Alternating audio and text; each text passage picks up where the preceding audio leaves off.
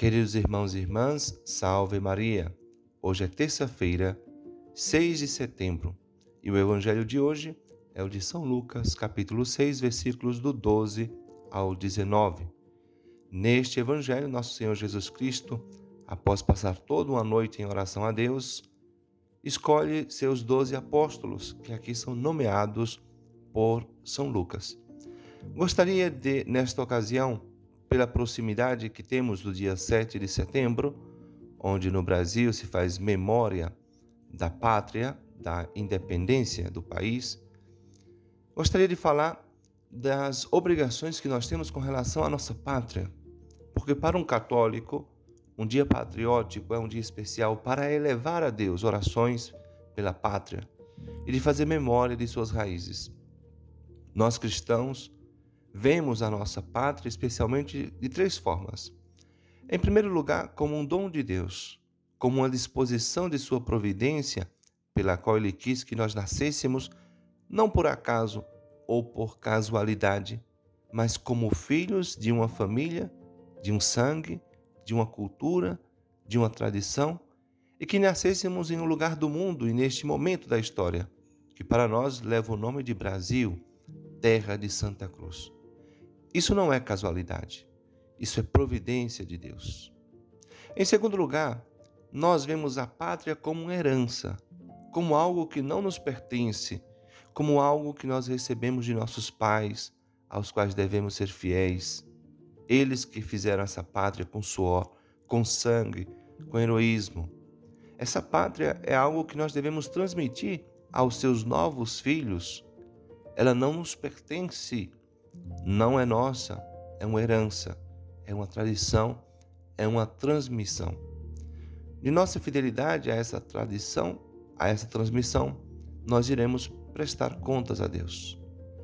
Vemos, em terceiro lugar, a nossa pátria ferida em seu corpo e em sua alma, por todas aquelas coisas e pessoas que a corrompem, que degradam sua origem, tradição e cultura Outro dia vimos, vimos um prefeito declarar que a festa de Nossa Senhora do Círio de Nazaré em Belém não era católica.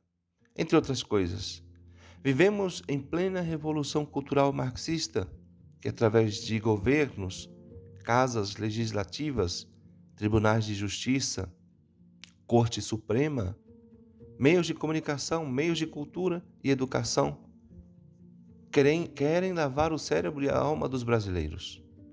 Tudo isso deve incentivar-nos à oração, para que nos demos conta que as ideologias, os meios de comunicação e até as leis injustas e ilegítimas estão destruindo a família e os bons costumes. Para que nos demos conta que fabricam propagandas e notícias mentirosas que moldam o cérebro da maioria das pessoas. Então temos que rezar. Nós também temos deveres, outros deveres, com relação à promoção do bem comum em nossa pátria. Vou citar alguns, por exemplo. Em primeiro lugar, a, o amor de predileção sobre as demais nações que nós temos para com o nosso país.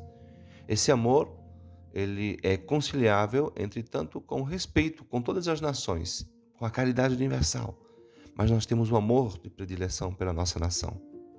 Em segundo lugar, respeito e honra para com sua história, sua tradição, instituições, idioma e símbolos.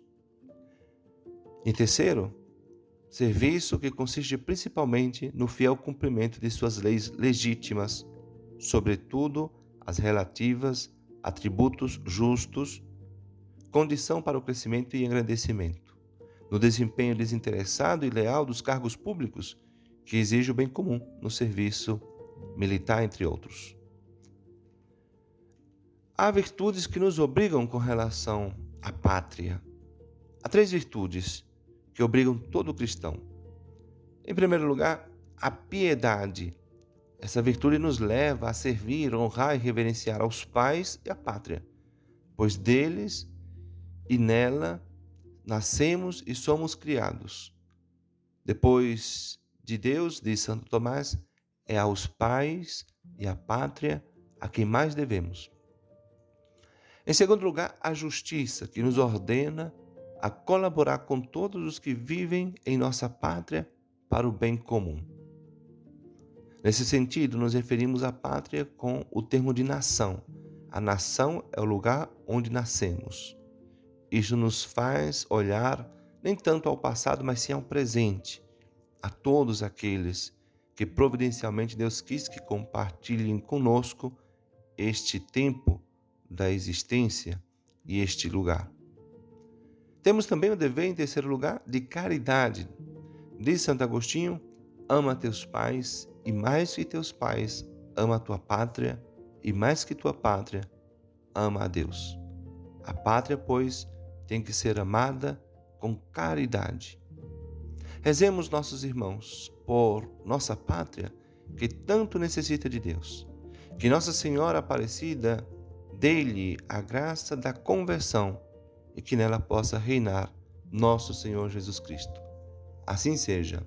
Amém.